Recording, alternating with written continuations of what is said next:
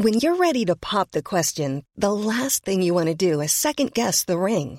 At Bluenile.com, you can design a one of a kind ring with the ease and convenience of shopping online. Choose your diamond and setting. When you find the one, you'll get it delivered right to your door. Go to Bluenile.com and use promo code LISTEN to get $50 off your purchase of $500 or more. That's code LISTEN at Bluenile.com for $50 off your purchase. Bluenile.com code LISTEN. Heraldo Radio. Tarde a tarde, lo que necesitas saber de forma ligera, con un tono accesible. Solórzano, el referente informativo.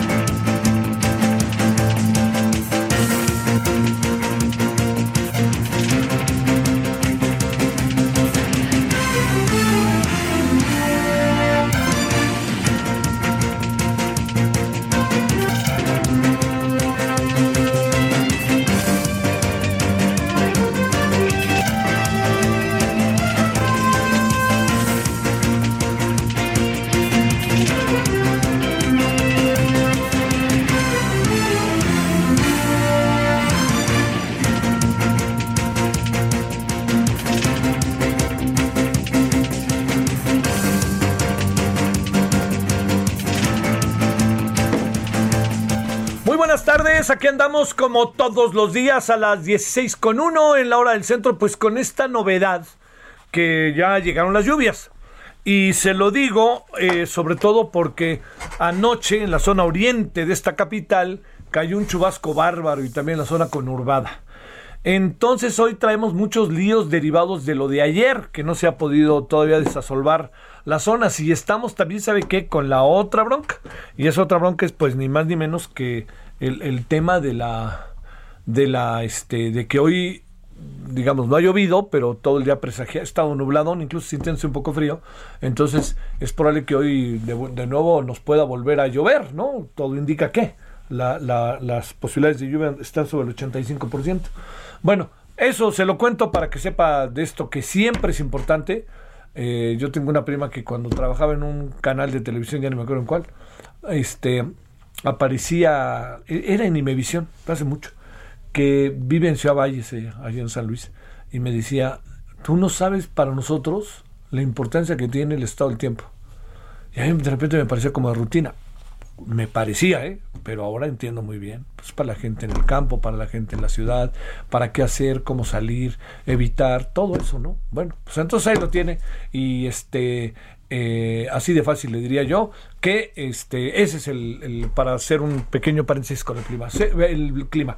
Segundo asunto, segundo asunto muy importante, es este, a ver, mire, eh, no, no, no soslayemos, no pasemos por alto, eh, por ningún motivo, ¿eh? por ningún motivo, el tema de, el tema muy, muy importante, muy importante, una y otra y otra y otra y otra vez, de la línea 12, ¿no?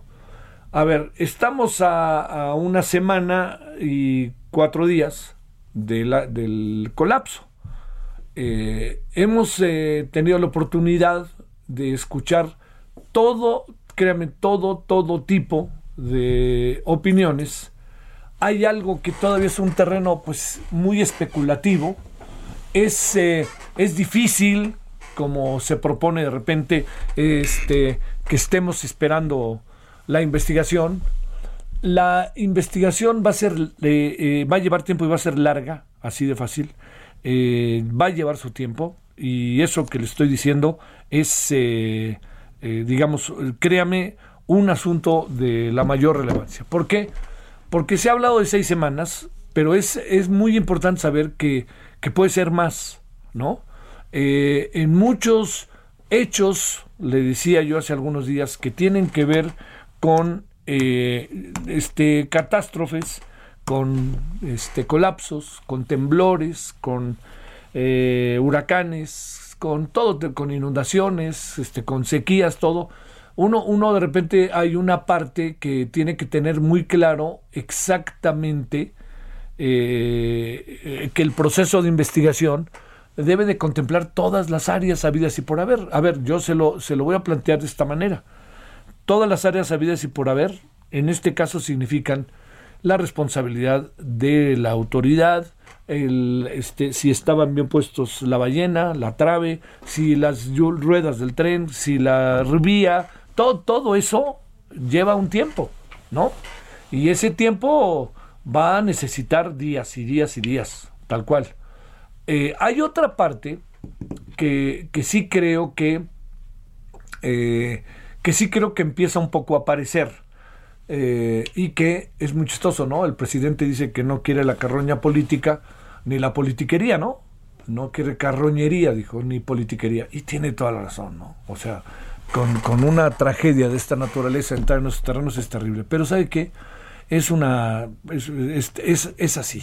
Ya está ahí. Ya está ahí.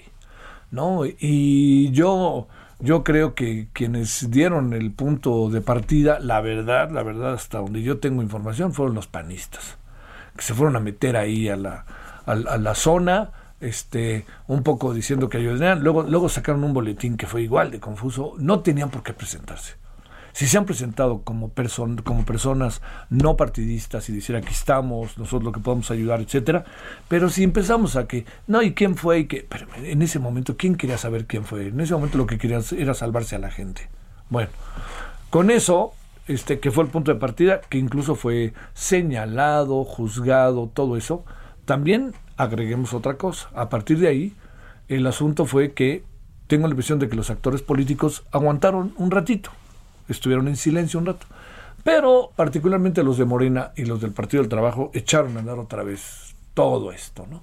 El Partido del Trabajo le presentó una demanda al señor este, Miguel Ángel Mancera y yo me pregunto, ¿demanda de qué?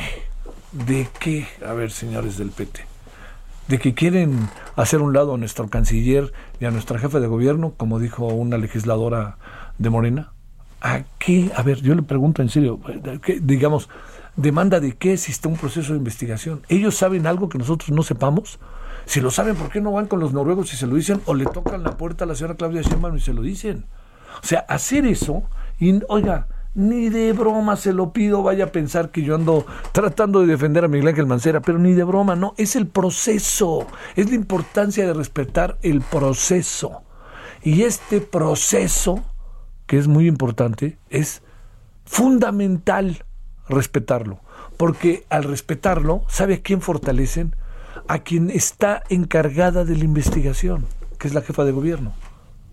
O sea, la jefa de gobierno está en una posición, créame, realmente complicada. Ahí le van tres escenarios que tiene enfrente. Uno, ella debe respetar la investigación en la cual es juez y parte.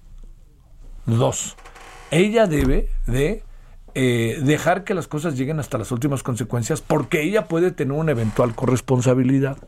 Y tres, no se puede soslayar que ella junto con Marcelo Ebrard aparecen como personajes que podrían ser designados por el presidente como su sucesor. Oiga, lo voy a volver a decir, ¿eh? no creo que me equivoqué. Podrían ser designados por López Obrador como su sucesor o sucesora. Entonces, todo lo que ahí pasa coloca que el otro personaje, otro, rectifico, otro de los personajes que está ahí en medio es ni más ni menos que el señor Marcelo Obrar, que también forma parte de el gabinete, que bueno, Gloria Sheinbaum está electa, no es parte del gabinete, aunque de repente parezca, pero aunque el señor Marcelo Obrar pues es parte del gabinete y él fue el jefe de gobierno en el año 2006 a 2012 y él fue quien echó a andar la línea 12 y él fue el que todos durante su gestión se trabajó la línea 12. Entonces, estos dos personajes están hoy en una situación muy complicada porque además esa misma posición en la que están los está llevando, no lo pierda usted de vista, a un inevitable a un inevitable cara a cara. ¿Por qué? Pues porque tú quieres, yo quiero. No dicen que ellos quieren, pero usted no cree que quieran. Pues están en su derecho. Entonces, el presidente ha defendido a Claudia Sheinbaum cada vez que puede. Si me pregunta, yo diría que sería lo que en otro tiempo se llamaba el delfín, ¿no? Del presidente. Esa es la impresión que yo tengo, puedo estar equivocadísimo. Y la otra cosa está en ver qué hace Marcelo Ebrard. Pero también la otra cosa está en que los morenistas, los del PT, todos esos, por favor, por favor, por favor, dicen que no hay politiquería y ellos son los primeros que la avientan una legisladora que dice que le quiten el fuero a, Miguel Ángel Mancera porque este, en respeto a nuestro canciller y a nuestra... Es que esas son las cosas, esa es la politiquería. Dejen pasar. No pueden dejar pasar porque se los comen las ansias y porque quieren estar protagónicos y porque quieren defender a los suyos. Y a lo mejor los suyos ni se lo han pedido. Porque los suyos, si algo les conviene, es que eso camine por la ruta que debe caminar. Así de fácil.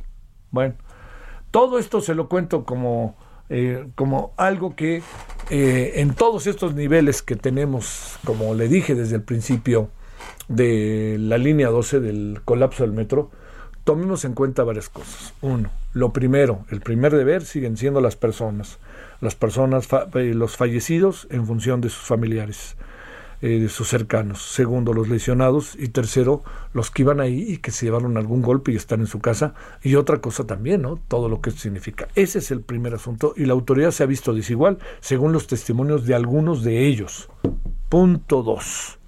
El tema de la investigación de la empresa noruega. Sigamos ahí con la empresa noruega. Ojalá se apure, pero sí creo, le digo, que veo muy difícil que eh, que pueda ir más rápido de lo que, de lo que quisiera, porque este es un trabajo muy minucioso. Y tercer asunto, que esto es el, el otro, que es el, el, el, de la repercusión política, que ya está entre nosotros. La repercusión política ya nos rodea, ya se metió, ya, ya anda. ¿no? Entonces unos quieren demandar a quitarle el fuero a Miguel Ángel Mancera, otros dicen yo no fui, otros este, dicen pues los retos, señor Marcelo Ebrard, a que hablemos como dijo Jorge Gaviño y nos dijo Jorge Gaviño, todo eso, todo eso, ¿no? Está ahí. Yo diría que este tercer punto va a ser muy, pero muy difícil, muy difícil, se lo digo, poderlo evitar. Pero va a ser, sería sanísimo aguantarlo lo más que se pueda antes de que empiece a salir. Eso sería, créame, oh, sería auténticamente algo relevante, algo trascendente, diría yo. Bueno, este, eso es lo que tenemos, entre otras cosas, el día de hoy. Hay diferentes asuntos. El clima en la zona centro del país acá está siendo tema, entonces hay que estar muy atentos. Y este y bueno, le esperamos, ya sabe, a las 21 horas, ¿no? Como todos los días, allá en el análisis político, Heraldo Televisión Canal 10. Este, en la noche traemos buenos temas hoy. Bueno, entonces, si le parece, vamos a empezar. Y vamos a empezar precisamente con eh, todo lo que. Eh, vamos a empezar con el tema de eh, el un, un, un, un incidente, un hecho, algo que pasó hace no mucho tiempo en Arantepoa, Pacua y lo que tiene que ver con las recomendaciones de la CNDH que cada vez este, está dejando más que desear, ¿no? Hay que recordar que la CNDH hace recomendaciones a los organismos de Estado porque los organismos del Estado están siendo eh, intimidatorios, torturan, atacan a los ciudadanos. Pero eh, cuando hay un factor externo, las instancias son otras las que participan. Otras, no es la CNDH. La CNDH está exprofeso dirigida a lo que le he dicho. Vamos a las 16 con 13 en hora del centro. Estamos en el 13 de mayo, jueves del 2021. Solórzano, el referente informativo.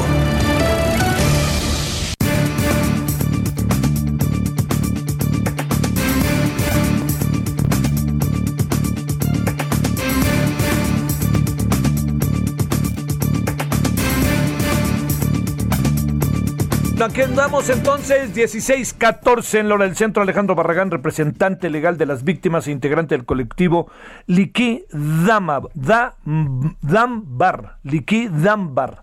Bueno, eh, a ver, este es un caso que nos va a contar a detalle, Alejandro, de dónde viene y qué es lo que está pasando y qué tanto se está resolviendo en esos casos que se nos ponen en las espaldas y ahí andan, y ahí andan y de repente se olvidan la verdad, lamentablemente. Alejandro, te saludo con gusto, ¿cómo estás? Hola Javier, buenas tardes, un saludo para ti, para el equipo y para todo tu auditorio. Muchas gracias por el espacio.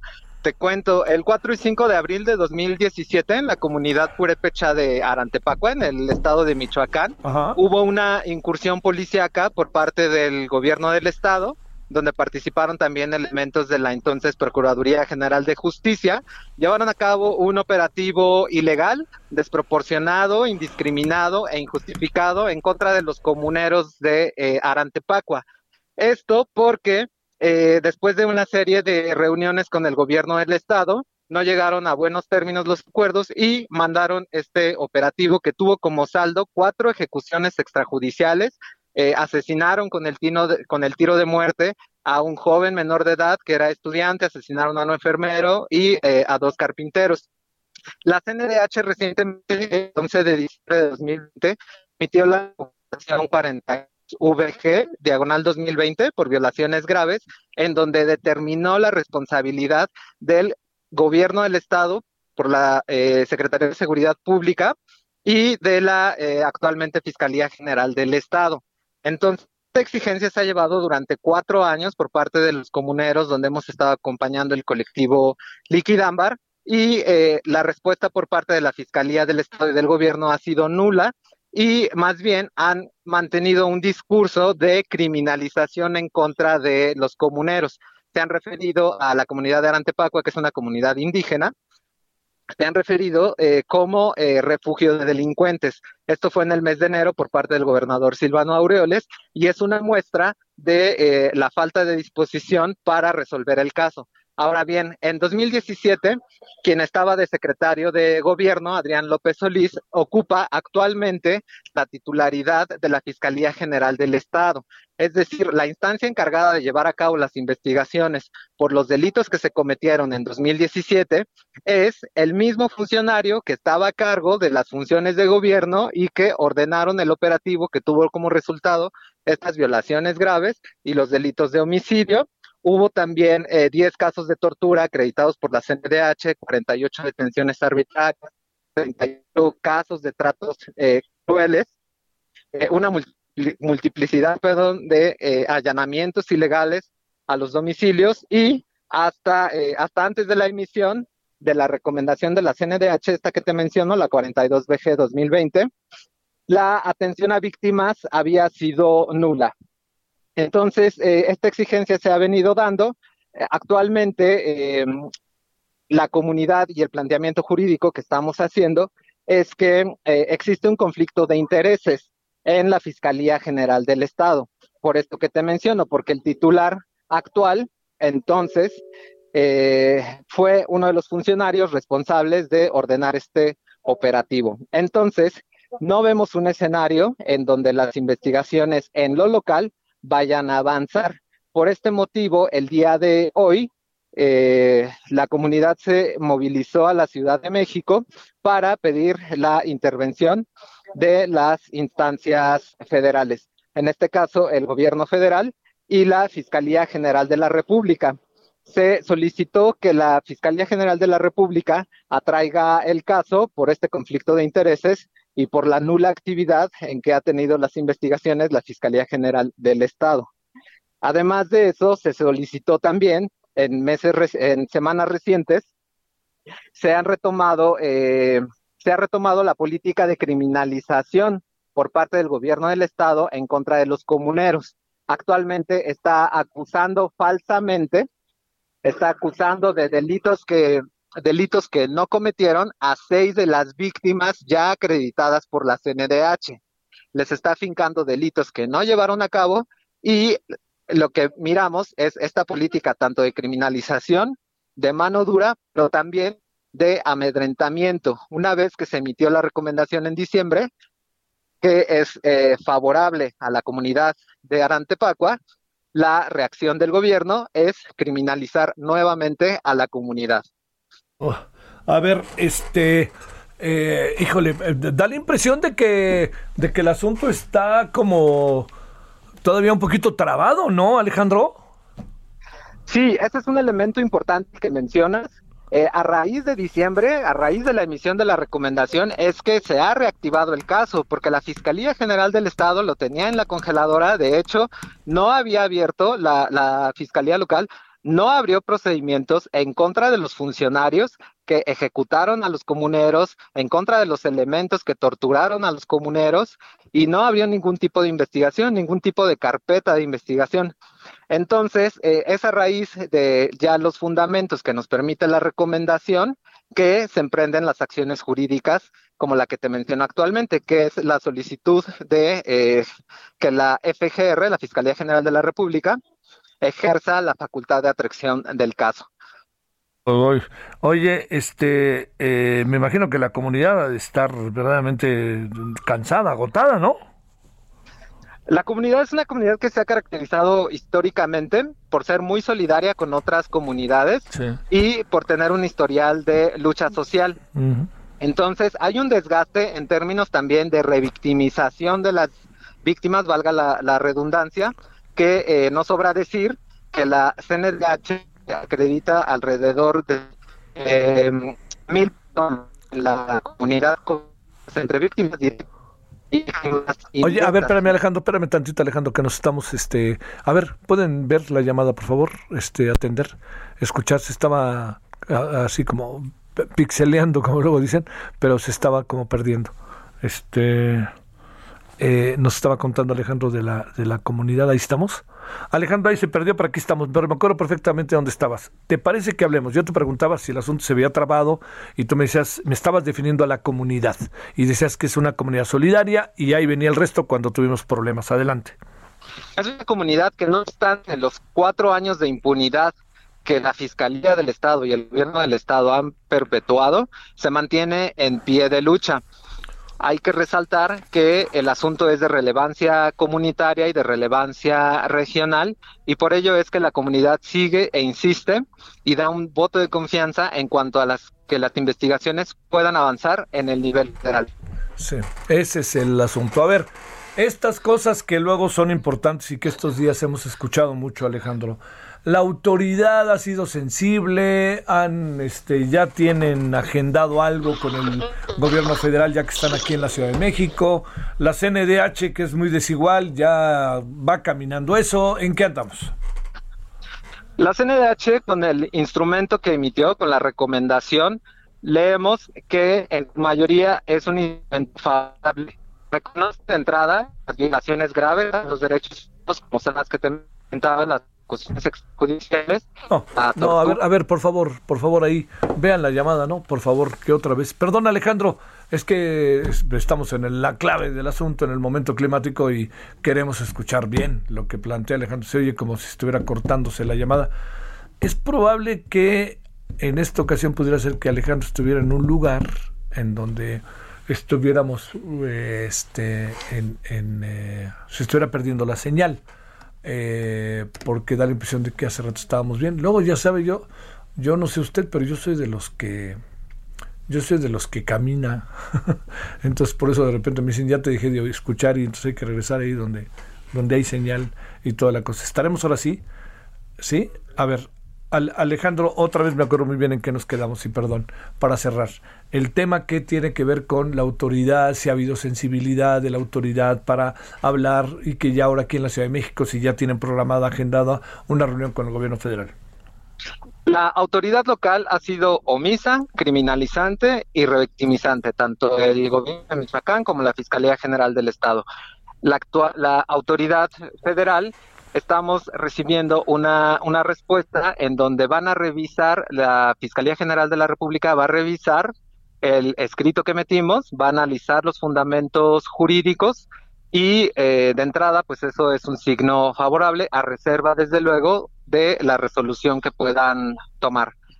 Por el caso de los eh, seis compañeros que están citados a proceso penal, también quedaron que van a revisar porque además los compañeros son víctimas. Entonces no es posible que siendo víctimas de los hechos de 2017 sean judicializados nuevamente como una medida de eh, criminalización. Ese planteamiento lo hicimos a la Fiscalía General de la República, se comprometieron a revisarlo puntualmente. Te mando un saludo Alejandro y, y, este a ver si la semana que entra, si no tienes inconveniente, hablamos para ver qué pasó estos días, ¿no? Claro que sí, Javier. Muchas gracias. Saludos a todo el auditorio. Gracias a ti, Alejandro Barragán, representante legal de las víctimas e integrante del colectivo Liki da Dambar, eh, en este caso de Arantepacua. Arantepacua, allá en Michoacán. Bueno, este, aquí andamos. Eh, hoy traemos otros asuntos. Vamos a hablar de esto que anda pasando con la relación medios de comunicación y el presidente a tener puntos de vista, si le parece, entre otras cosas. Vamos a la pausa. Gracias que está con nosotros. Es jueves.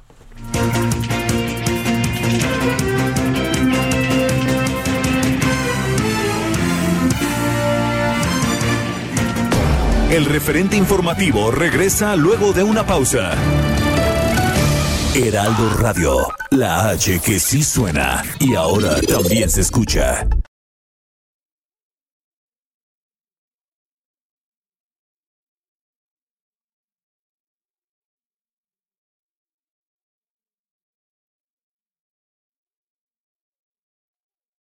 Heraldo Radio, la H que sí suena y ahora también se escucha. Estamos de regreso con el referente informativo.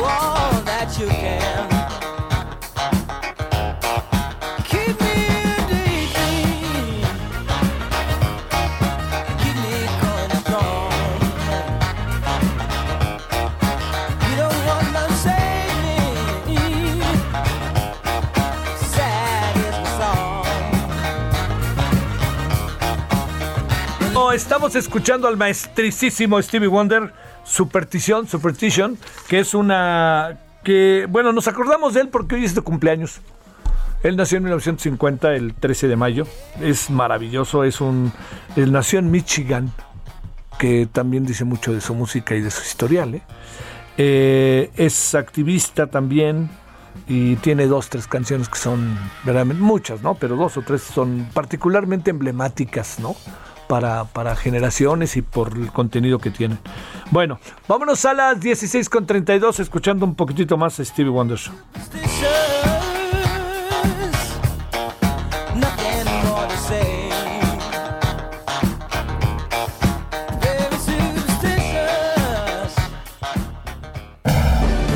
Solórzano, el referente informativo.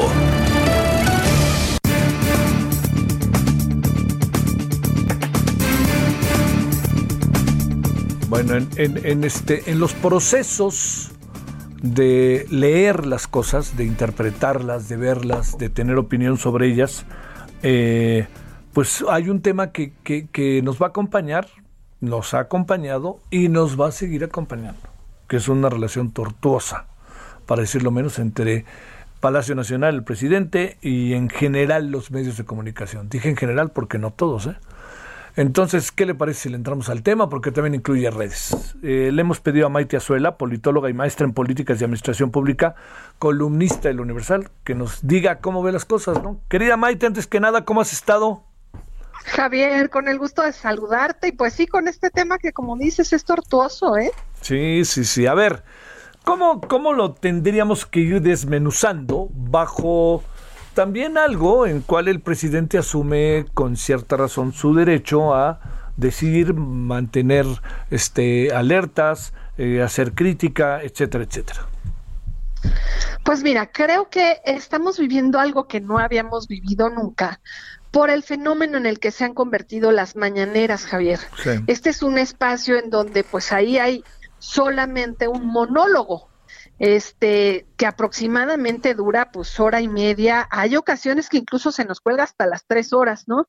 Teníamos referentes en, en Sudamérica y en Centroamérica que, que creíamos a los que a los que no íbamos a, a repetir en México y creo que la mañanera es uno de esos que, que la verdad es que eh, atrapa a todos y creo que ahí tenemos que asumir como periodistas y como analistas el rol que jugamos en darle a la mañanera un lugar tan prioritario para la comunicación de lo que acontece en el país. Ya se vuelve la mañanera el referente de la agenda nacional toda la semana y además ya nos cuesta mucho trabajo a los analistas y a los periodistas colocar algún otro tema que no esté referido en la mañanera porque seguramente pasa desapercibido o pasa a segundo término. Entonces, creo que ahí el presidente y sus expertos en comunicación han sabido acaparar no solo la información, sino que quieren imponer una forma de ver y evaluar esa información. Y es ahí donde tenemos que estar alertas y poner un alto, Javier.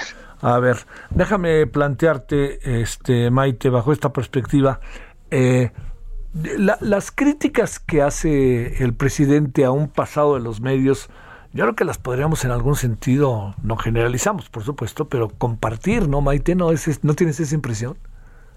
Mira, en, en principio creo que pues el presidente tenía suficiente legitimidad, acompañamiento de la, de ahora sí que de todos los que decidieron votar por su proyecto. Y además tenía pues ahora sí que muy bien documentada la historia del papel que han jugado algunos medios para eh, pues ahora sí que beneficiar a quienes están en el poder, ¿no? Supongo que por un lado él luchaba contra ello, pero a su vez esperaba que siendo presidente los medios se comportaran de una manera pues más eh, ahora sí que condescendiente con la figura presidencial y se ha topado con que algunos medios no necesariamente toman una postura pues de distancia o de porras, porque a mí me parece que de repente lo que espera más son porras este que, que periodismo de investigación y es ahí donde creo que pues se vuelve riesgoso porque yo no veo a Andrés Manuel López Obrador dando nunca una instrucción para lastimar a un periodista, un defensor de derechos humanos o incluso a alguien de un consejo, de una organización de sociedad civil. Pero sí veo, Javier, a los antecesores de Andrés Manuel López Obrador, no necesariamente en la presidencia, pero algunos otros espacios en donde en sindicatos, por ejemplo, eh, en espacios en donde el conflicto político en algún momento fue fue violento, eh, incluso este, pues cárteles o, grupos criminales, que tenían en la mira a ciertos periodistas, a ciertos defensores, y que cuando desde el púlpito presidencial se hace una amenaza, se hace una crítica, este, pues la verdad exagerada contra alguno de ellos, pues estos grupos pueden aprovechar el momento porque les dan la coartada perfecta, ¿no? Fue el señor presidente. Sí, claro, claro, claro. Oye, este Ahora, eh, digamos, la impresión que tengo, Maite, es que esto, decía yo al principio, ahora sí que como parte del proceso, tú como parte del proceso, no se ve que vaya a cambiar y ni que el presidente quiera que cambie ni tantito, ¿no? Y el gran problema, digamos, si uno viera de manera este, muy yo diría, ¿no? lo que está sucediendo uno diría, bueno, ¿por qué al presidente le dicen cosas que son totalmente diferentes de lo que él dice y hay pruebas de que son diferentes y no hace caso? Quizás ahí, ahí anda uno de las broncas fuertes, ¿no? Es una de las broncas más fuertes, porque por ejemplo los dos últimos casos, ¿no? En la semana, que me vienen a mente, el del Universal en donde critica el crédito que el periódico tuvo que pedir para sobrevivir, ¿no? Y maneja otras cifras, ¿no? Él tiene otros datos. El periódico sale y aclara y él ya no vuelve a admitir su equivocación, ¿no? ¿Cuántos periodistas como Jesús Silva Gerso, Ricardo Rafael en el caso de ayer, ayer también atacó a Aguilar Camín, a Ciro Gómez Leiva, bueno, ¿cuántos de ellos, el propio Carlos Loret, este, la lista que puso de muchos columnistas que incluso listaba cuántas columnas escribían a su favor y cuántas en su contra y me tocó estar este en su contra, ¿no? Porque probablemente revisaron algunas sí y algunas no. Y lo que sucede creo que es eso, que ya no hay forma de que los datos y la transparencia, que es lo que le sirve a la ciudadanía, ¿no? Tanto la que está a favor de Andrés Manuel como la que no, pues lo que necesitamos son certezas y son números de a, qué, a dónde se destinan nuestros impuestos, en este caso, qué decisiones se toman. Y creo que ha tomado una postura en donde, pues ya lo hemos platicado, Javier, la caricatura de los buenos y los malos, los que están conmigo y mis adversarios, no permite que haya matices en donde no necesariamente estás contra el presidente cuando estás denunciando algún, alguna cifra equivocada de la Secretaría de Hacienda o cuando estás denunciando corrupción. Si el que más, dio la batalla contra la corrupción en campaña fue el presidente el que colocó el tema de la corrupción como el parteaguas entre el antes y el después. Está en contra de la organización que le abrió camino con lo de la Casa Blanca, por ejemplo y que documenta con muchísimo cuidado y profesionalismo con periodistas de investigación que no pertenecen a la, a la organización, eso hay que decirlo, ¿eh? La organización recurre a periodistas e investigadores externos que llevan a cabo toda la investigación profunda y que está pues financiada y avalada por Mexicanos contra la Corrupción, por ejemplo, ¿no? Creo que ahí pues los que vamos a perder somos los ciudadanos y las ciudadanas que pues necesitamos información fidedigna, pero sobre todo necesitamos periodistas eh, y defensores que, que estén vivos, ¿no? que estén a salvo y que sepan hacer su trabajo con el profesionalismo que lo hacen sin temor, Javier. Sí. Ese es, ese es el asunto. A ver, esto que tú decías de entrada, Maite, retomémoslo. Eh, que significa el, el, sentido que sus palabras tienen para caminar en términos exponenciales, ¿no? No importa que todo quede en el llamado círculo rojo o lo cercano a los círculos rojo, pero lo palabra que dice el presidente, palabra que adquiere una dimensión exponencial. Esa es la impresión que tengo entre sus millones de seguidores. Te pregunto lo siguiente, ¿qué supones que está pasando en el país? Estamos nada más unos cuantos metidos en el toma y daca y al resto no le importa y cuando le importa le llega información que considera verídica o a ver, ¿qué, qué, qué ves de eso? ¿Sabes qué? Me estoy dando cuenta, Javier, que somos los mismos periodistas y los mismos medios, que ya no son solo los periodistas en lo individual los atacados, sino los medios en su complejidad institucional, los que potenciamos y le damos una bocina de altavoz a la voz del presidente. Entonces creo que si los 500 mil personas que aseguran que ven la mañanera todos los días se quedaran en esas 500 mil personas, pues sería suficiente. Pero con la ahora sí que con la redifusión que generamos nosotros como analistas y con nuestro, con nuestro seguimiento cotidiano y el centro de atención en el que colocamos a la mañanera, pues obviamente le resta contrastes de información, contrastes de datos a lo que hoy en día se vuelve un monólogo. Entonces, creo que ahí tendríamos, como te decía al inicio, que asumir nuestra responsabilidad por un lado. Y por otro lado, pues creo que viene un proceso electoral, ¿no? Eso. Siempre todo se torna, se torna mucho más este candente, empieza a ser todo más polémico, cuando lo que, lo que se decide es un cargo público en el que el partido en el poder pues hace siempre su lucha por mantenerlo o por recuperar aquellos espacios en donde no gobierna localmente. Entonces, pues creo que el presidente tiene un pulso que a mí me llama la atención y no dejo de preguntármelo. Yo veo las encuestas y veo que Morena, pues por lo menos en el Congreso Federal, consigue la mayoría absoluta sin necesidad de los aliados. Eso era suficiente para que el presidente estuviera tranquilo y no dedicara tiempo ni recursos a atacar a otros pero no sé qué pulso está viviendo él o si en realidad es una frustración de que creía que después de gobernar tres años se iban a volcar a favor de Morena todos los electores, iban a ovacionar todo lo que estaba haciendo el presidente y entonces iba a acaparar el mapa electoral de manera absoluta, cosa que no está pasando, pese a que Morena tiene muy bien posicionadas varias gubernaturas y pues como te digo el Congreso local, quizá lo que tiene es un enojo de que él esperaba pues un éxito avasallador que no está consiguiendo, Javier. Tú, tú no, no alcanzas a ver, hoy, hoy, vi hoy vi encuestas de gobiernos de los estados, que ya sabes, híjole, también, ¿no, Maite? Según el sapo es la pedrada, ¿no? Pero, pero vi algunas, Maite, que, que, que muestran, eh, digamos, escenarios que hace dos meses eran más holgados y hoy están peleados y en algunos casos hasta adversos para Morena. Así es, Javier. Y yo creo que es esto lo que, la piedrita en el zapato que está incomodando al presidente y que le está pues convirtiendo en alguien todavía pues mucho más agresivo a la hora de tomar el micrófono.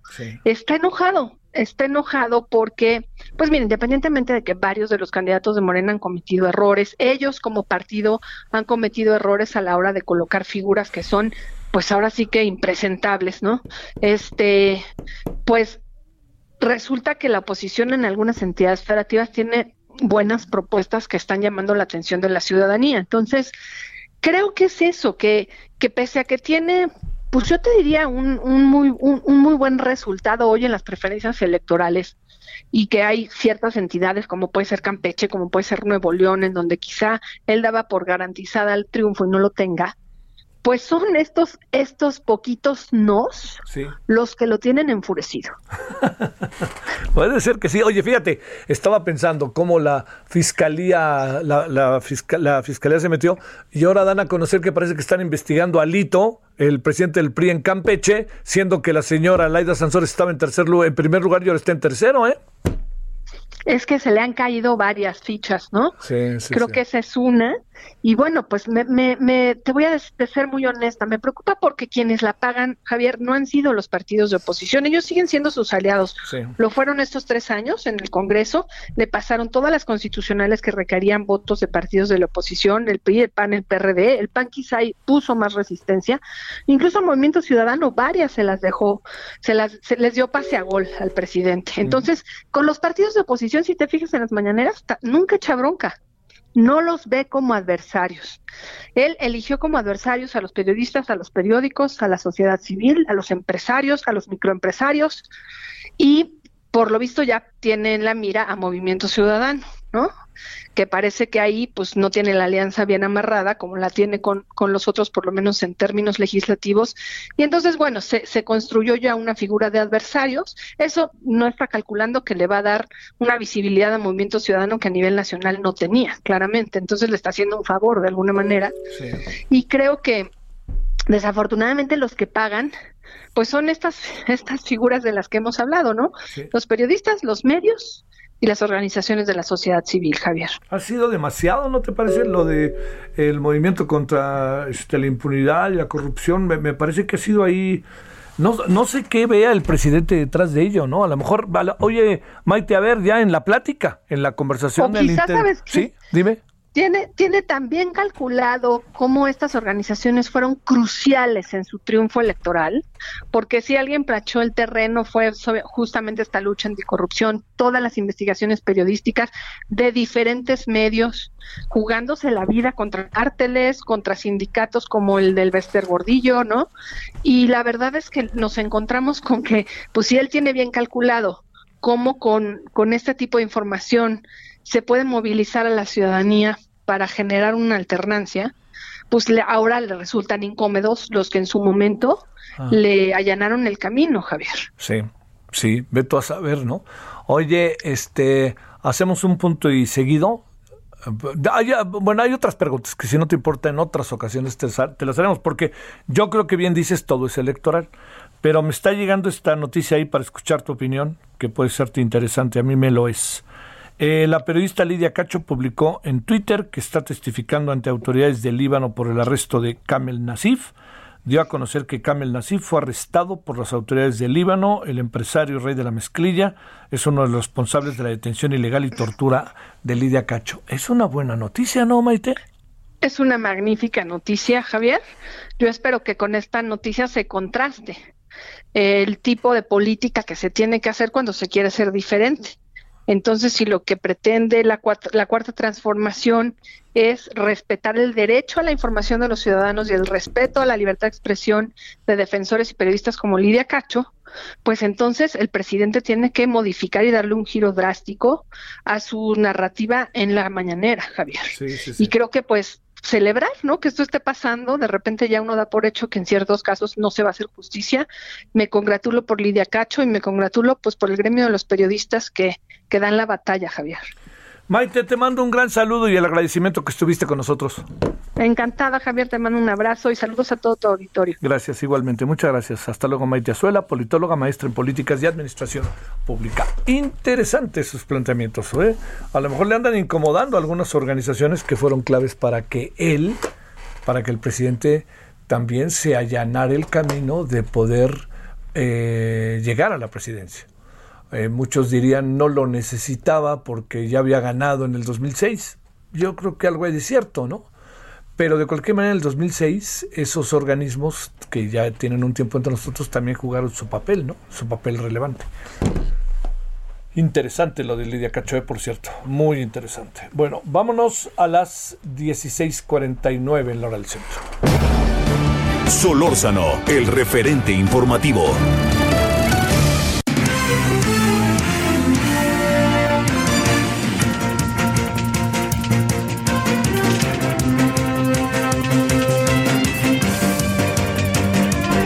Bueno, vámonos Iván Saldaña, cuéntanos qué cosas traes el día de hoy. Adelante Iván. Javier Auditorio, buenas tardes. Informarles que la bancada del Partido del Trabajo en la Cámara de Diputados decidió no presentar este miércoles, sino hasta la próxima semana, eh, la solicitud de juicio político contra el senador Miguel Ángel Mancera. Esta solicitud, perdón, se iba a presentar este jueves a ver, a ver, a ver, a ver, ¿qué podemos hacer por ahí? Que se nos cortó. Este, eh, tiene que ver con el caso de la 4T, con el caso de la línea 12, perdóneme, este, y alguna reacción que me parece eh, un poquito este, carente de, ojo del, del PT. Déjeme decirle por qué. No porque no sea responsable Miguel Ángel Mancera, sino porque está en pleno proceso de investigación, no se sabe, estamos en especulaciones, no ha habido nada, la propia jefa de gobierno ha sido cautelosa para decir cualquier cosa, eh, Marcelo Obrar ha dicho que él está puesto pero no ha dicho nada más, Mancera ha dicho que él no acusa ni señala a nadie y resulta que de repente llega el PT y lo acusa y le, que le quiten el fuero y que lo metan a la cárcel. Espérenme, pues veamos primero, veamos la investigación, no porque no sea responsable, pero si no respetamos esos mecanismos, no tenemos por dónde entrarle, ¿no? A ver, ¿ya o no? No, ¿verdad? Traemos ahí un... Mi querido Iván, ojalá puedas volver a llamarnos si nos estás escuchando directamente. A ver, Misael Zavala, cuéntanos con otro tema. Adelante, Misael. Buenas tardes, Javier. Buenas tardes al auditorio. Pues hoy el presidente de la Junta de Coordinación Política del Senado, Ricardo Monreal, lanzó una exigencia a consejeros del Instituto Nacional Electoral para que no usurpen funciones del Ministerio Público en caso de que candidatos incurran en delitos graves como uso de programas sociales que ameritan, incluso dijo, prisión preventiva o viciosa. Durante una presentación de su libro eh, el, en Tlaxcala, el líder morenista en la Cámara Alta, exigió al, exigió al Instituto Nacional Electoral que no invada funciones de otros órganos autónomos, incluso criticó que algunos consejeros del Instituto Nacional Electoral hayan declarado que no hay delito en el uso de tarjetas para la promoción del voto, como se ha acusado al candidato de la Alianza PRI-PRD al gobierno de Nuevo León, Adrián de la Garza. Eh, Monreal aseguró que este delito eh, sí amerita prisión preventiva oficiosa, sean candidatos, ciudadanos o funcionarios públicos. También sostuvo que no basta con que el Instituto Nacional Electoral o el Tribunal Electoral del Poder Judicial de la Federación confirmen sanciones de manera administrativa, porque el uso de programas sociales amerita una sanción penal y ya es tema del Ministerio Público eh, que pues que se denuncie en ese, en ese sentido. El senador Zacatecano sostuvo que no quiere un, a un organismo electoral como parte del proceso, sino como árbitro imparcial de la contienda. Javier, esta es la información. Bueno, por lo pronto lo que sí tenemos es que este eh, paso a pasito, ¿no? Paso a pasito y lo que sí es que están enojados con el INE. Ayer en la noche, ayer en el análisis político enojado, le preguntamos al representante de Morena ante el, el este representamos al representante de Morena ahí al, al Teline. Le digo, ¿confía en el INE? Claro que no, bolas, ¿no? Pues por ahí nomás no se puede, mi querido Misael. Sí, efectivamente, Javier, ya varios morenistas líderes, principalmente líderes nacionales, tanto en la Cámara de Diputados, también en la Cámara de Senadores, pues han lanzado pues esta eh, andanada contra el Instituto Nacional Electoral, incluso han eh, pedido que no actúe facciosamente en contra de Morena, pero bueno, es época electoral, Javier, y eh, pues arrecian estas, eh, estos dimes y diretes. Saludos, gracias. Gracias, Javier. Gracias. Bueno, vamos eh, a la pausa. Me, me, me, antes de ello, me quedo en verdad con una, digo, con, para por si usted inicia sintonía y eventualmente no lo supiera. Este, en Líbano han detenido al empresario Kamel Nasif, involucrado en la tortura de la periodista Lidia Cacho Ribeiro. Lidia, como recordemos, este, eh, fue secuestrada. Fíjese nada más, ¿no? Es que qué cosa lo que le pasó a Lidia. Hizo una serie de trabajos en donde fundamentaba cómo, entre otros, Kamel Nasif y otros este, tenían que ver con algo que es terrible, ¿no? Que es simple y sencillamente el abuso a las menores de edad y cómo tenían, este, cómo pues había una presencia de figuras y de altos personajes que incluía la política. Lo fue denunciando y un día consiguieron un orden de detención, la detuvieron en Quintana Roo y se la llevaron en coche hasta Puebla. Fíjese nomás. Imagínense lo que pasó en ese viaje, ¿no? Bueno, al rato hablamos de ello. Pausa. El referente informativo regresa luego de una pausa. Heraldo Radio, la HCL se comparte, se ve y ahora también se escucha.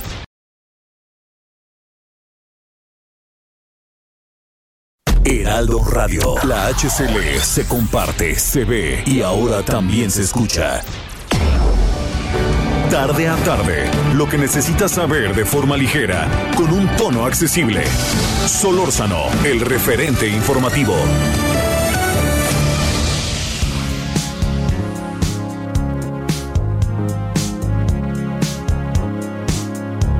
No New Year's Day to.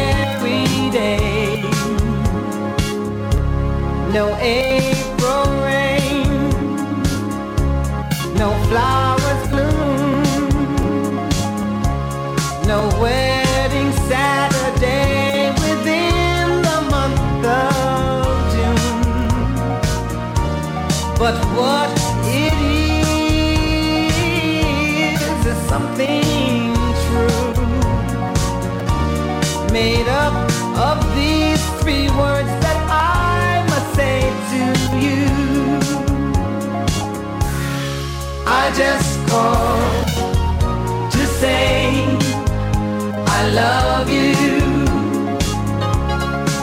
I just called to say how much I care.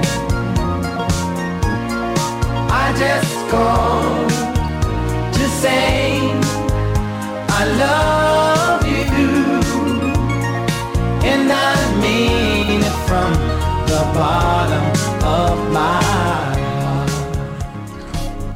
Bueno, vámonos a las 17 con 12 en la hora del centro. Seguimos escuchando al señor Stevie Wonder que hoy está cumpliendo años. Nació en 1950, está cumpliendo 71 años. Este muy influyente personaje, no solamente por su música, también es un activista, eh, nacido en Michigan. Y este, solo te hablé para decirte que te quiero. Qué bonito, ¿no? Bueno, es Stevie Wonder.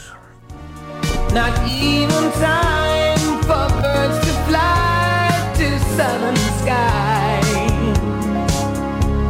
No Libra sun, no Halloween. Solórzano, el referente informativo.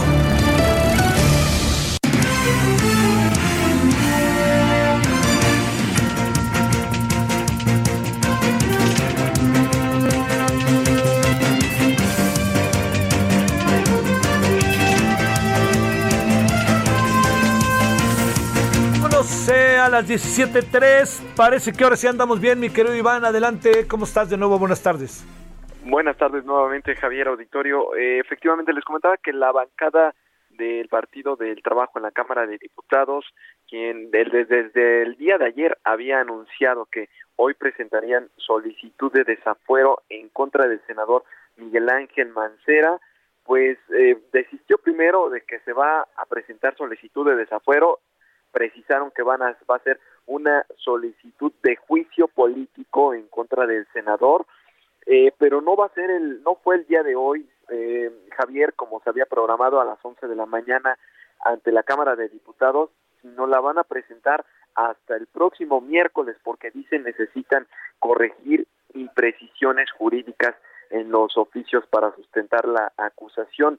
Esta eh, solicitud la va a presentar el, el diputado Benjamín Robles Montoya y Karina Rojo Pimentel, ambos de la bancada del PT.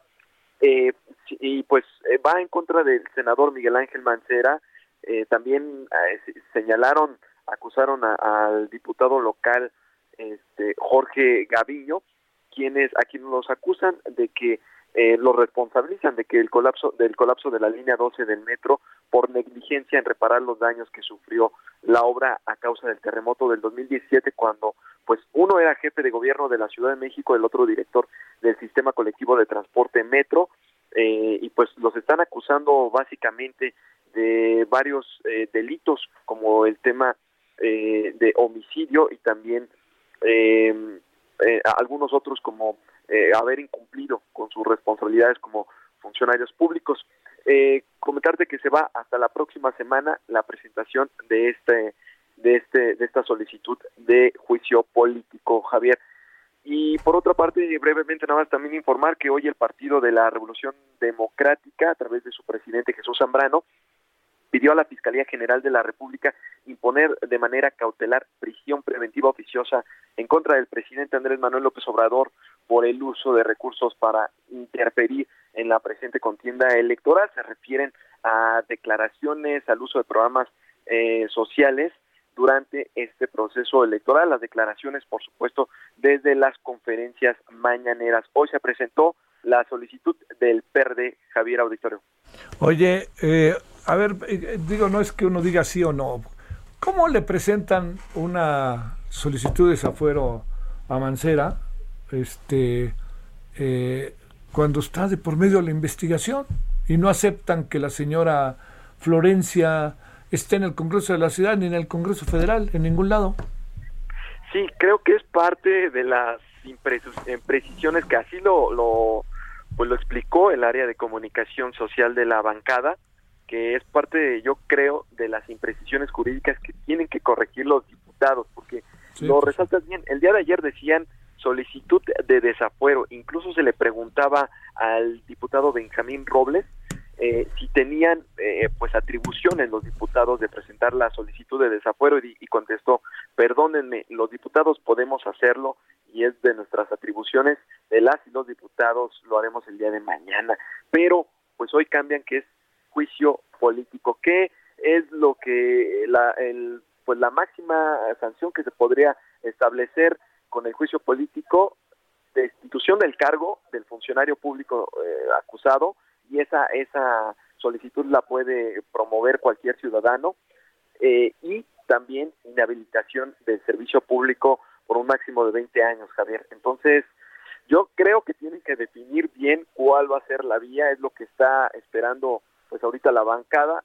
Eh, tal vez el día de, ayer se apresuraron a, de- a anunciar esta solicitud, dijeron de desafuero, pero más bien es juicio político, que son dos cosas distintas, y pues va hasta la próxima semana, Javier. No, a ver, pero no, no, no ando en la necia, mi queridísimo este, Iván, pero ¿con base en qué? O sea, ¿qué saben ellos que no sepamos nosotros? Lo están responsabilizando de antemano, ¿no? ¿Por qué no presentan juicio político? Bueno, no se puede, ¿no? Pero ¿por qué no piden que salga de su cargo otras personas, ¿no? Que, que pudieran estar involucradas, ¿no? Sí, sí, sí, sí, y fue una de las preguntas que se le me- se le hizo ayer al, diputado Benjamín Robles. Decía, que no que para ellos simplemente era con esta administración de, de Miguel Ángel Mancera como jefe de gobierno, no contra la anterior de Marcelo Ebrard cuando se impulsó esta obra o con la actual donde pues ni siquiera tampoco por mantenimiento o por alguna otra razón con eh, en esta presente administración y con la directora eh, también actual. Y pues ellos señalaban que eh, le están pidiendo al Ministerio Público que pues lo procese por varios bueno que empiecen a investigar jurídicamente a penalmente a Miguel Ángel Mancera pues por varios delitos que dicen pues fue negligencia porque no repararon a su parecer no repararon lo suficientemente bien la línea 12 del metro cuando sufrió daños en 2017 y eso pues se desembocó en las 26 muertes de personas y también más de 70 heridos. Ya, ya que pues, este pues eh, tienen el sartén por el mango. Bueno, muchas gracias, Iván. Buenas tardes. Gracias, que tengas buena tarde. Este, bueno, vámonos con más cuando son ahora las 17:09 en la hora del centro. Solórzano, el referente informativo.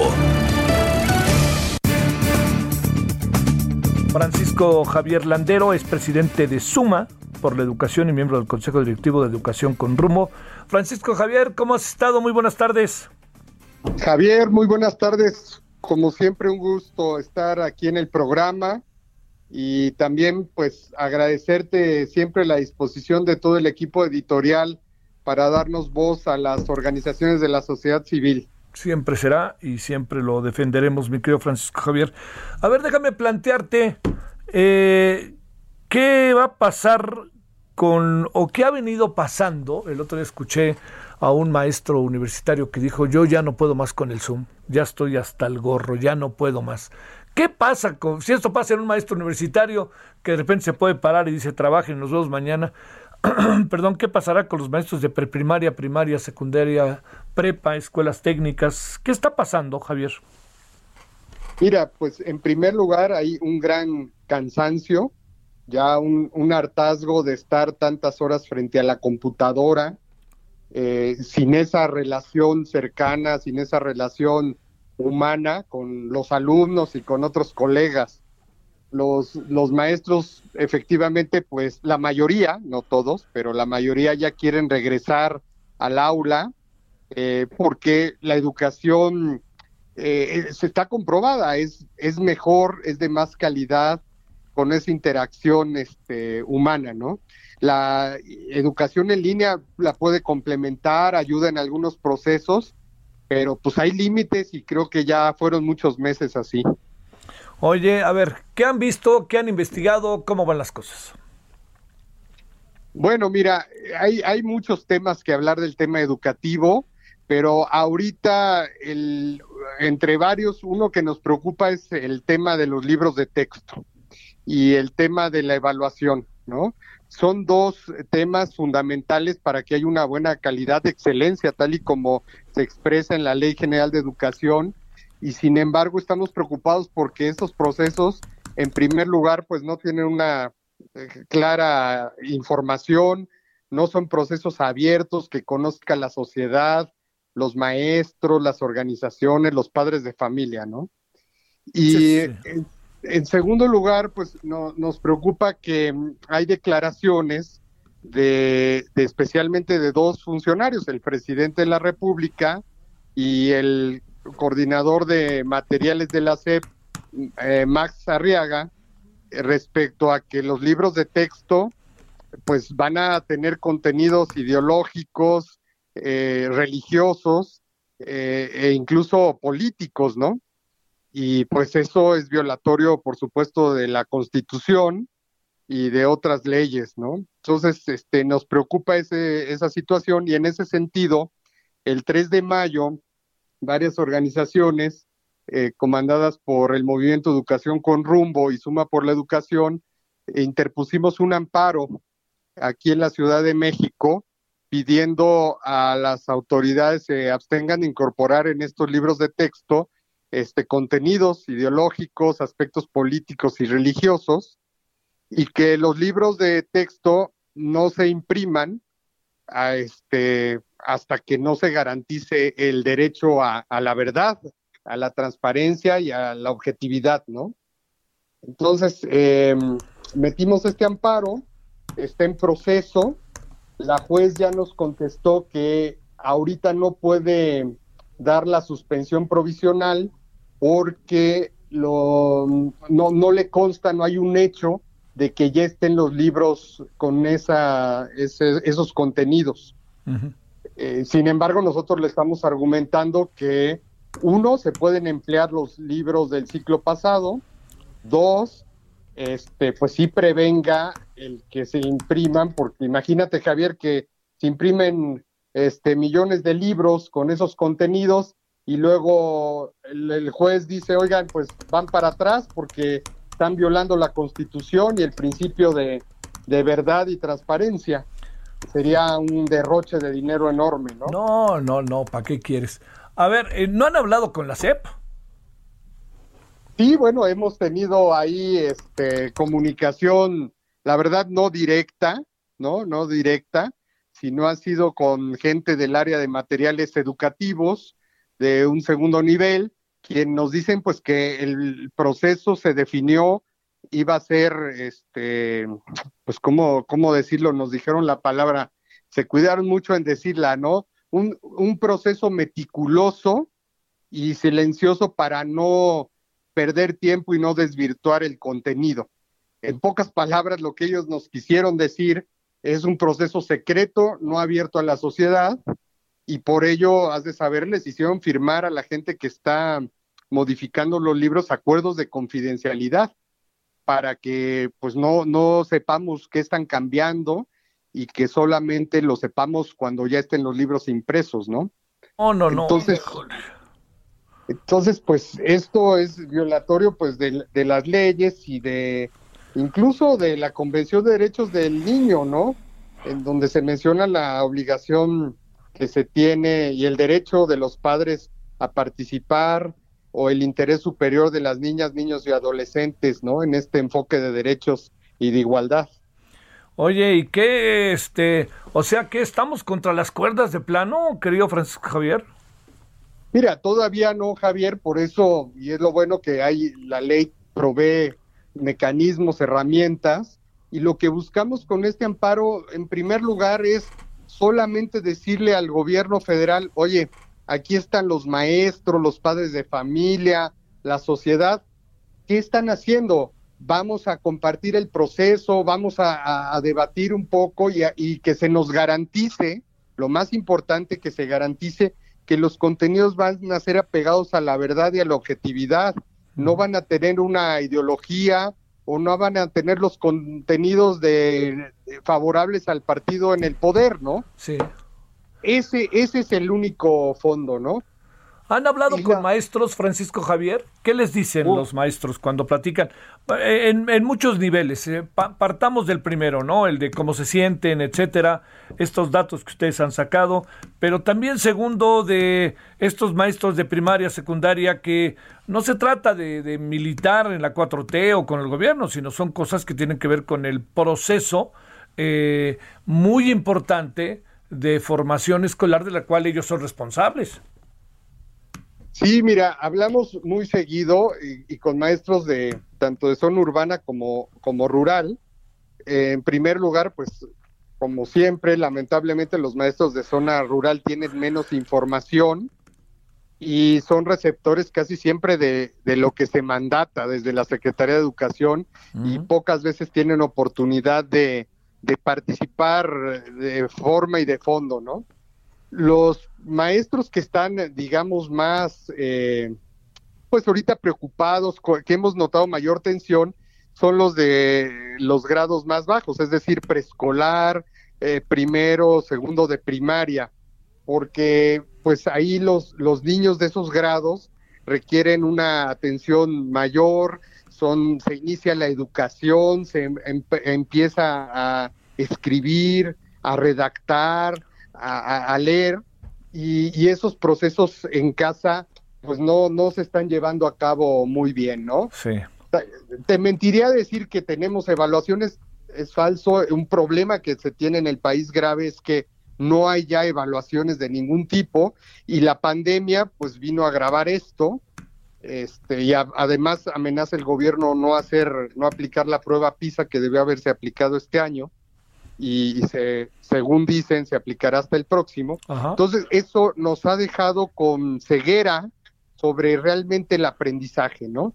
Y los maestros están preocupados, eh, esos, los de los primeros grados de preescolar y primaria, y también los del primer grado de, de secundaria. Sí. En sí. segundo lugar, te diría que quieren ya una definición clara de cuándo se regresa a la totalidad de las escuelas, tanto públicas como privadas, porque has de saber que pues eso no está ocurriendo igual en todo el país. Hay estados que ya han empezado con algunas escuelas como Coahuila, eh, algunas de Campeche, han tenido a veces que volver otra vez a la cuarentena y cada semana se anuncia que ahora sí en- a finales de mayo, junio, pero en realidad Javier eso pues no no no, No, está no. pasando, no hay certidumbre, ¿no? No, no, Entonces, no, los- sí. Los maestros quieren saber la verdad y, y tener un poco de mayor certeza.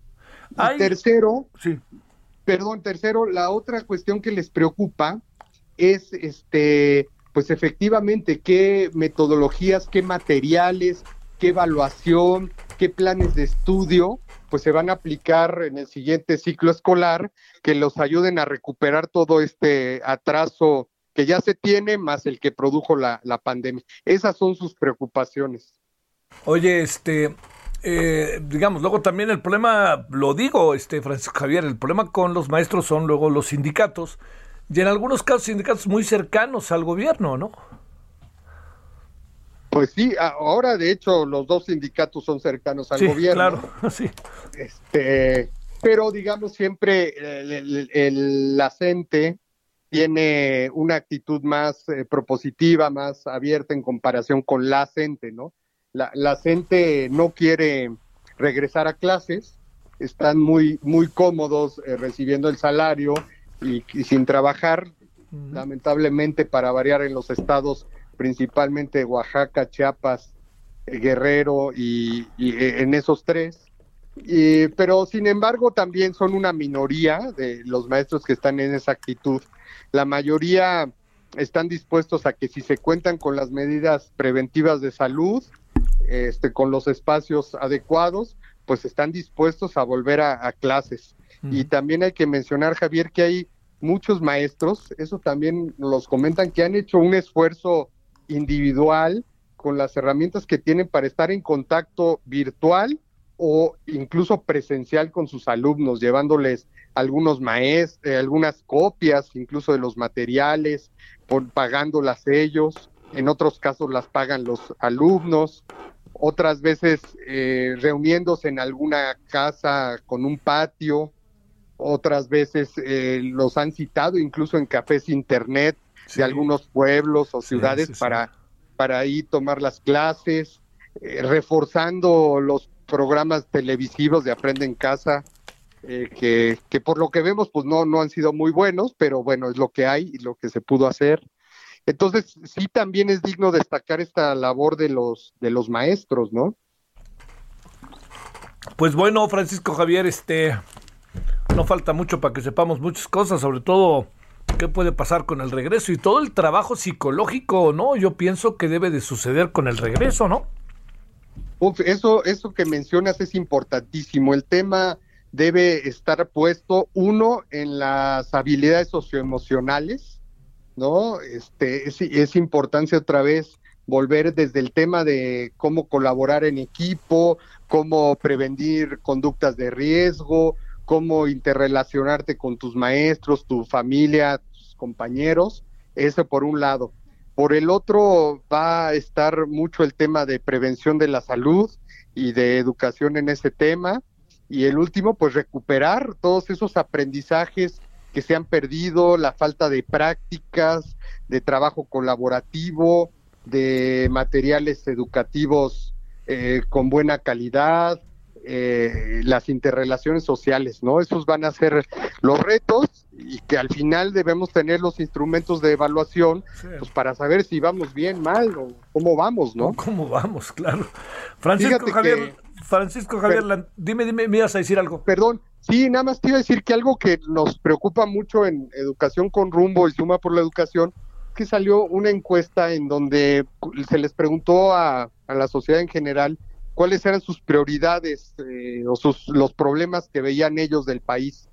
Y el tema educativo salió hasta el número 12 y solo el 1.9% de las personas contestó que era un reto, un problema importante para el país. Y eso es preocupante porque si no está el tema de la educación como una problemática o reto importante, no se ve y entonces no se aplican las medidas, no hay la participación, el gobierno lo relega en sus prioridades y no, todos sabemos la importancia que tiene la educación para resolver incluso los otros problemas, ¿no? Bueno, Francisco Javier, aquí seguimos y te estaremos buscando y muchas gracias, Francisco Javier Landero, que estuviste con nosotros. Javier, muchas gracias. Como siempre, te deseo lo mejor en, el programa y seguimos en comunicación. Será nuestro gusto. Gracias. Presidente de Suma por la Educación y miembro del Consejo Directivo de Educación con Rumbo. Es que fíjese que le diría yo, tenemos que, debemos pensar eh, como sociedad, eh, padre de familia, madre de familia, se me está escuchando, jóvenes, si están lentamente acercándose a las aulas, pienso en las universidades o preparatorias o escuelas técnicas, eh, tenemos que pensar cómo va a ser el regreso.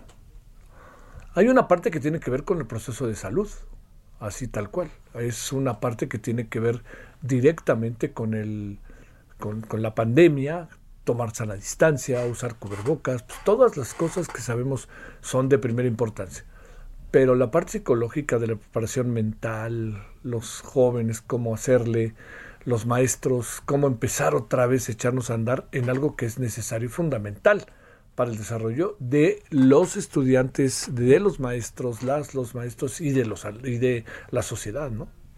Bueno, pausa. El referente informativo regresa luego de una pausa.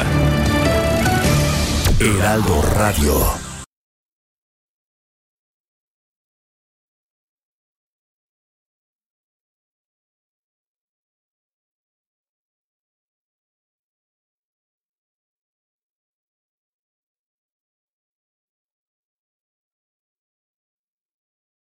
Heraldo Radio, la H que sí suena y ahora también se escucha.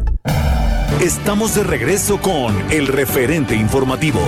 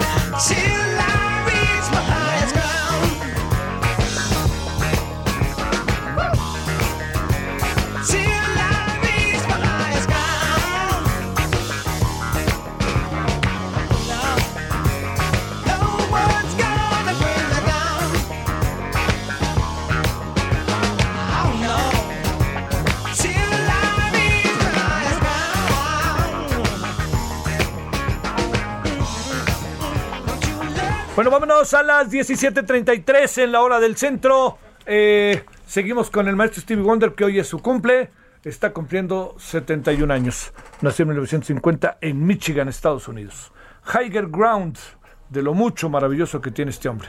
Bueno, aquí seguimos escuchando.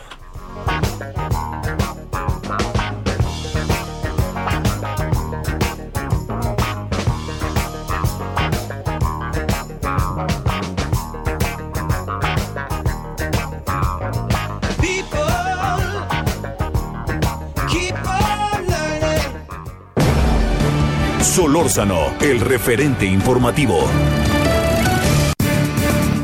Bueno, tema de la semana y de, créame que de varios días, el tema que tiene que ver con la, eh, con cómo el presidente metió las manos, materialmente lo dijo, sí, claro que sí, recuerda, el presidente metió las manos en el proceso electoral, particularmente en Nuevo León.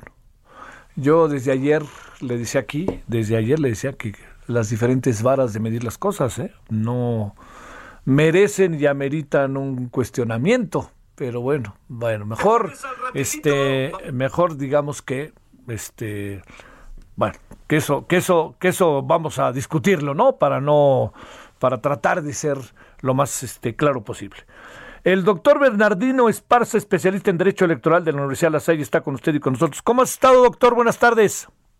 ¿Cómo ha estado, Javier? Muy bien, muchísimas gracias por la invitación a ti y a tu público. Gracias, al contrario, es un gusto que estés con nosotros. A ver, primero, este claro que sí, sí estoy metiendo las manos. Yo de repente alcanzo a ver, doctor, que el INE ya ni en bronca se quiere meter ni se lo va a plantear. Esa es la impresión que acabo teniendo. A ver, ¿cómo ves las cosas Pues, primero? Pues parecerá ser que así es, ¿no? Como Sí. que el INE no quiere entrarle a la bronca, como dice, ¿no? Finalmente, eh, la ley, eh, y sobre todo en campañas electorales, a todo el servidor público se, pues les prohíbe, ¿no? Limitarse por sobre, to- sobre todas estas cosas, expresar eh, y, favorecer algún candidato o partido político en estas campañas electorales, porque entonces se estaría hablando de la inequidad en los procesos electorales y ahí hay un planteamiento muy interesante porque entonces eh, los partidos, en su caso, los eh, tendrían que poner presentar una queja ante el Instituto Nacional Electoral para que dentro de toda esa queja pudieran valorar y ver si efectivamente el presidente de la República con estas expresiones está metido o no en las campañas electorales o en los procesos electorales de varios estados de la República y a nivel federal. Esto es, es importante porque así lo mandata la ley. Esa fue una ley, Javier, creada en el 2014. Entonces, eh, pues no hay vuelta de hoja, o se aplica o se aplica la ley en estos términos, ¿no? A ver, ahí hay que, digamos, este, pues así seguiremos, ¿no, doctor? ¿O qué piensas? Pues mira, yo creo que hasta, hasta donde el Instituto Nacional Electoral no se pronuncie en este sentido, pues yo creo que el, el- el presidente de la República seguirá exclamando y expresándose respecto a estos, a estos eventos electorales. Eh, es cierto que se habla mucho de la libertad de expresión y que estamos dentro de la democracia, eso es cierto, pero la propia ley, insisto, te limita a ti como servidor público a hacer exclamaciones o a pronunciarte a favor o en contra de un partido político o candidato dentro de una campaña electoral, de las campañas electorales que ya estamos viendo en varios estados de la República. Eso así está. Sí. A ver, este doctor, vamos al detalle de hasta dónde llega la investigación de la Fiscalía General de la República a solicitud expresa del presidente sobre el caso del candidato del PRI y el Verde, el PRI y el PRD y el caso de Samuel de Movimiento Ciudadano. Sí, yo no sé si realmente se le haya tomado en consideración por parte de la Fiscalía el pronunciamiento del presidente.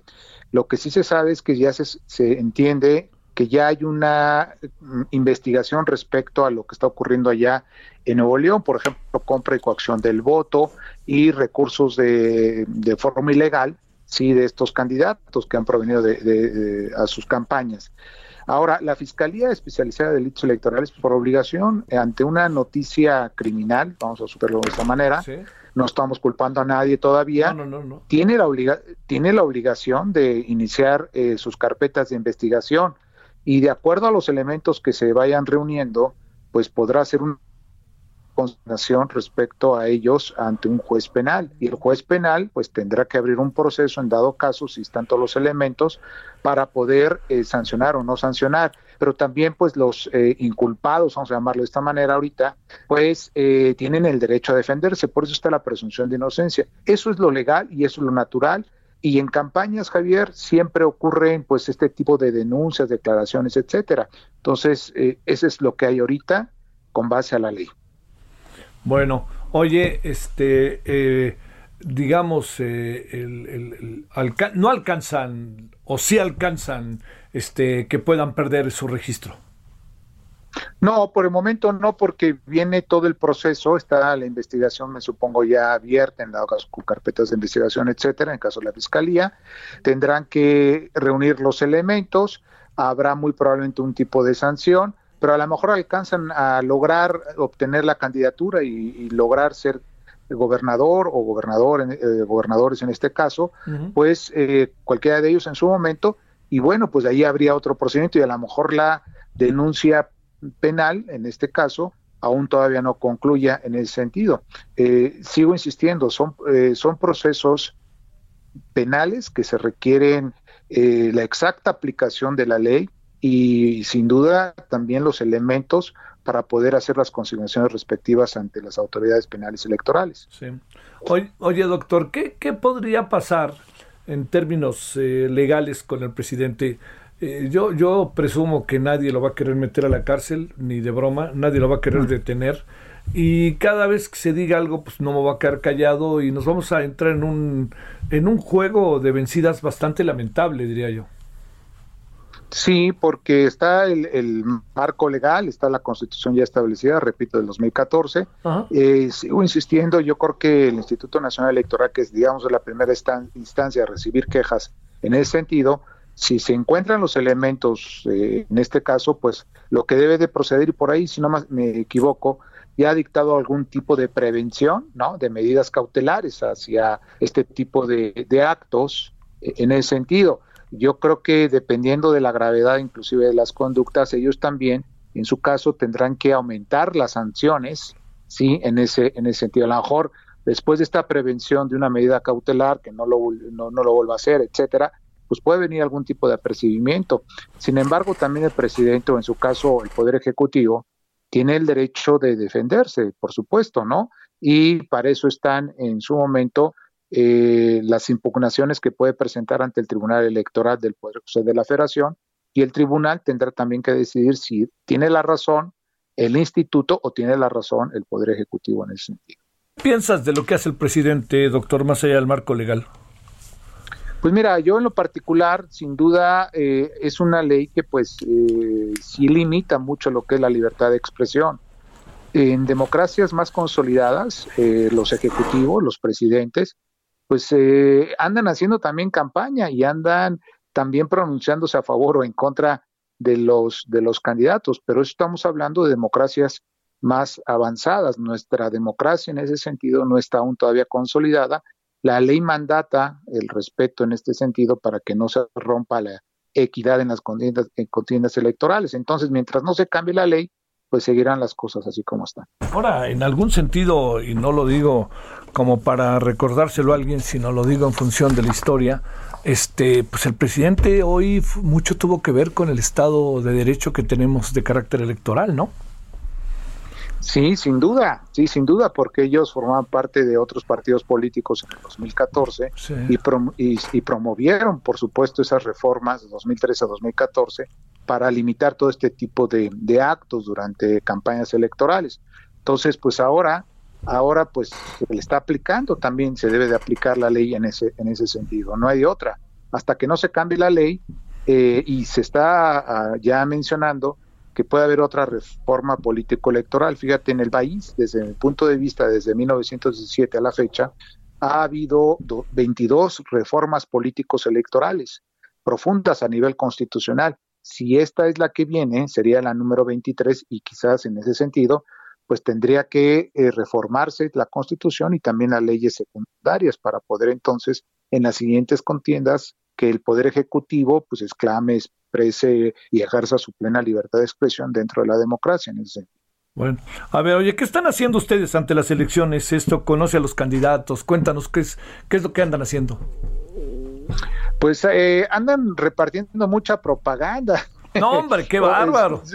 Eso es lo que no, lo que no entiendo, ¿no? El otro día por ahí en algunas calles ya está pues, propaganda tirada en el suelo de algunos candidatos, de algunos partidos políticos, y viendo pues las papeletas que ellos están mostrando, pues se muestran inclusive hasta las boletas electorales por qué partido debes de votar en un momento determinado, pero en realidad yo no veía, yo como ciudadano no veía qué propuestas están formulando, cuáles son los programas políticos que ellos están determinando. Escucho de candidatos lo mismo, vamos a, la seguridad pública, vamos a, ahora que lleguemos, vamos a lograr y vamos a hacer esto. Bueno, pero eso ya no son, son los actuales de las campañas electorales. La ciudadanía sin duda está mucho más informada y quiere y quiere que realmente un candidato le cumpla las promesas. Y es lo que andamos viendo ahorita, ¿no? Finalmente mucha propaganda y pocas ideas. Sí, este, la verdad. ¿Y están que conoce a los candidatos e identifica acertadamente por cuál votar? Pues mira, es muy difícil ¿eh? conocerles porque no se sabe realmente. Te digo, en las papeletas o en las pancartas que andan ahí anunciándose ponen su cara, ponen el partido político, pero dices al final quién es, qué es lo que ha hecho, cuáles han sido los resultados. Acordémonos también que mayor parte, si no me recuerdo, creo que 213 diputados hoy actualmente están en el proceso de reelección. Eh, la pregunta es, ¿qué es lo que han hecho durante dos o tres años en el Poder Legislativo ellos para que yo pueda transmitirles mi voto a ellos, a estos candidatos, ¿no? No se sabe realmente qué es lo que están haciendo realmente y lo que han hecho en el pasado. Este, ¿Y ese taller está funcionando ya? No te escuché, eh, perdona. ¿Ese taller ya está funcionando o están trabajando en ese sentido allá en la universidad? Sí, bueno, nosotros aún todavía no, no lo estamos haciendo, pero pronto seguramente lo vamos a estar haciendo para revisar cuáles son las propuestas reales de los candidatos. Eh, hay que recordar que pues son alrededor de más de 20 mil cargos, casi 20 mil cargos públicos. es una locura impresionante y, encima también el, el, listado nominal que se pretende eh, que pues todos los ciudadanos tengan su credencial de elector, por supuesto que ya la tienen, eh, hasta el 9 de abril eran 93 millones, casi 94 millones de credenciales de elector, de ciudadanos que tienen credencial de elector. Entonces, pues todo eso es parte de un análisis que hay que hacerlo en su momento también. Te mando un saludo, Bernardino Esparza, doctor. Gracias que estuviste con nosotros.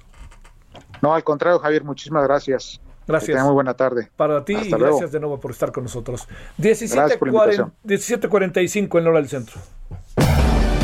Solórzano, el referente informativo.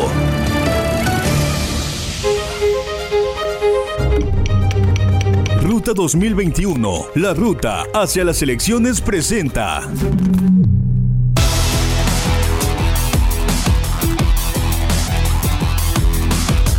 Bueno, vamos rumbo al 6 de junio. Cuéntanos, Misael Zavala, ¿qué es lo que traes este día?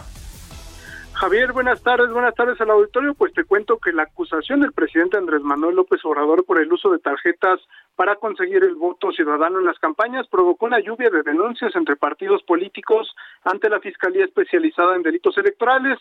Los partidos cruzaron acusaciones por el uso de tarjetas para la promoción del voto con la promesa de dinero o entrega de programas sociales cuando lleguen al cargo desde el llamado a denunciar del presidente López Obrador, al menos 10 denuncias se han sumado a las más de 560 acusaciones por delitos electorales que se registran durante este proceso electoral. Los denunciados son varios aspirantes de Morena que fueron señalados por Acción Nacional eh, por basar su campaña en los apoyos del gobierno y las tarjetas del bienestar. Morena también contraatacó, contraatacó y dirigió eh, algunas eh, denuncias contra candidatos de la coalición Va por México que integran el PAN PRI PRD al gobierno de, Baja California Sur, Francisco Pelayo también por el uso de tarjeta de la tarjeta Unidos Contigo, también denunció a Mauricio Curi, candidato al gobierno de Querétaro por el Partido Acción Nacional, también por el uso de programas sociales en esa entidad y Movimiento Ciudadano no se quedó atrás y acudió a la Fiscalía Especializada en Delitos Electorales para denunciar a Carlos Lomelí, candidato de Morena al gobierno de Guadalajara, quien promete eh, en sus campañas tarjetas a las jefas de familia con las que podrán acceder a descuentos en productos de la canasta básica y también denunció a Clara Luz Flores, candidata de Morena al gobierno de Nuevo León, quien promueve el voto a su favor, al tiempo que asegura que las vacunas contra el COVID son un esfuerzo del presidente López Obrador. También te cuento, eh, Javier, que Samuel García Sepúlveda, candidato al gobierno de Nuevo León por Movimiento Ciudadano, es por demás uno de los militantes más dadivosos, ya que tan solo en el 2018, en época electoral, aportó al partido y a su propia campaña un total de 24 millones 600 mil pesos, eh, de acuerdo con documentos de Movimiento Ciudadano, de abril a junio de 2018, en plena campaña presidencial, el ahora candidato al gobernador, a gobernador de Nuevo León y senador con licencia registró 12 aportaciones directas a Movimiento Ciudadano con un total de 18 millones 400 mil pesos. Esto significa pues más del 60% de las aportaciones que todos los militantes realizaron en ese periodo y bueno, aunque no es ilegal financiar su propia campaña o aportar dinero al partido, eh, estos montos también están siendo indagados por las autoridades electorales y la Fiscalía General de la República en esta denuncia, pues que ya ha sonado mucho contra Samuel García, candidato eh, de Nuevo León por Movimiento Ciudadano. Y finalmente, eh, eh te cuento, eh, Javier, que a menos de un mes de la elección, la Sala Superior del Tribunal Electoral del Poder Judicial de la Federación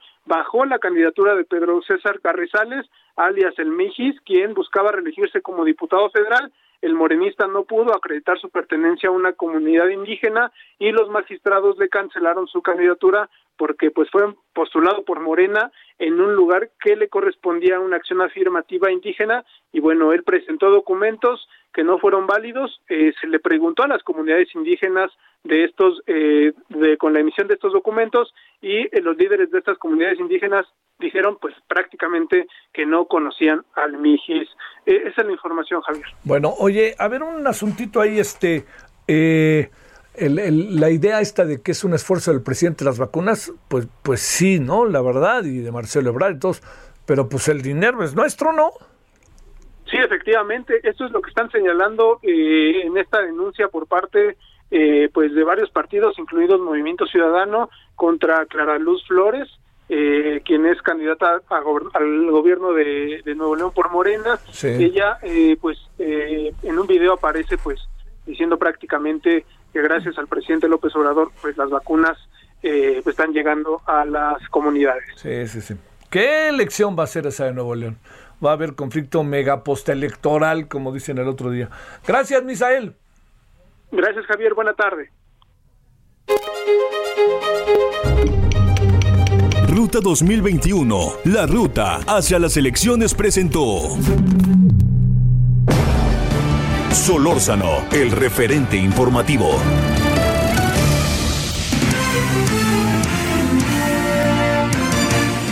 Bueno, 17.51. Hagamos noticias de señor López Gatel que se fue a vacunar. A ver, Gerardo, adelante, Gerardo Suárez. Muy buenas tardes, Javier. El subsecretario de Prevención y Promoción de la Salud, Hugo López Gatel, recibió la primera dosis de la vacuna de Pfizer contra el COVID-19. Así que, eh, bueno, pues antes de las nueve de la mañana de este jueves, el subsecretario acudió a la primaria Benito Juárez en la colonia Roma Sur de la alcaldía Cuauhtémoc en la Ciudad de México para recibir esta vacuna, la vacuna de Pfizer que es la que se aplica en esta demarcación para la población de 50 a 59 años y para las embarazadas. Eh, López Gatel acudió, pues desde anoche había anticipado que ya tenía su cita para este jueves ya que tienes 52 años, Javier, y pues eh, acudió a la, poco antes de las 9 de la mañana a este sitio. Dijo que a su salida, pues comentó que no tuvo ningún efecto adverso, no le molestó para nada eh, la inyección que le aplicaron en el brazo izquierdo y que no tuvo ningún efecto adverso, aunque comentó que para las personas que ya tuvieron COVID pueden presentar fiebre en los próximos días, por lo que estará atento. Y en este, en este contexto, Javier, de la vacunación a López Gatel, el funcionario mencionó que con 14.3 millones de personas que han recibido al menos una dosis de la vacuna contra COVID en México, eh, y de estas 9.6 millones ya con esquemas completos, pues empiezan a haber indicios de que baja la mortalidad y también se está reduciendo la cantidad de casos graves de COVID-19. Mencionó que en los próximos días se presentará un informe preliminar sobre estos hallazgos que ya están ocurriendo y que serían obviamente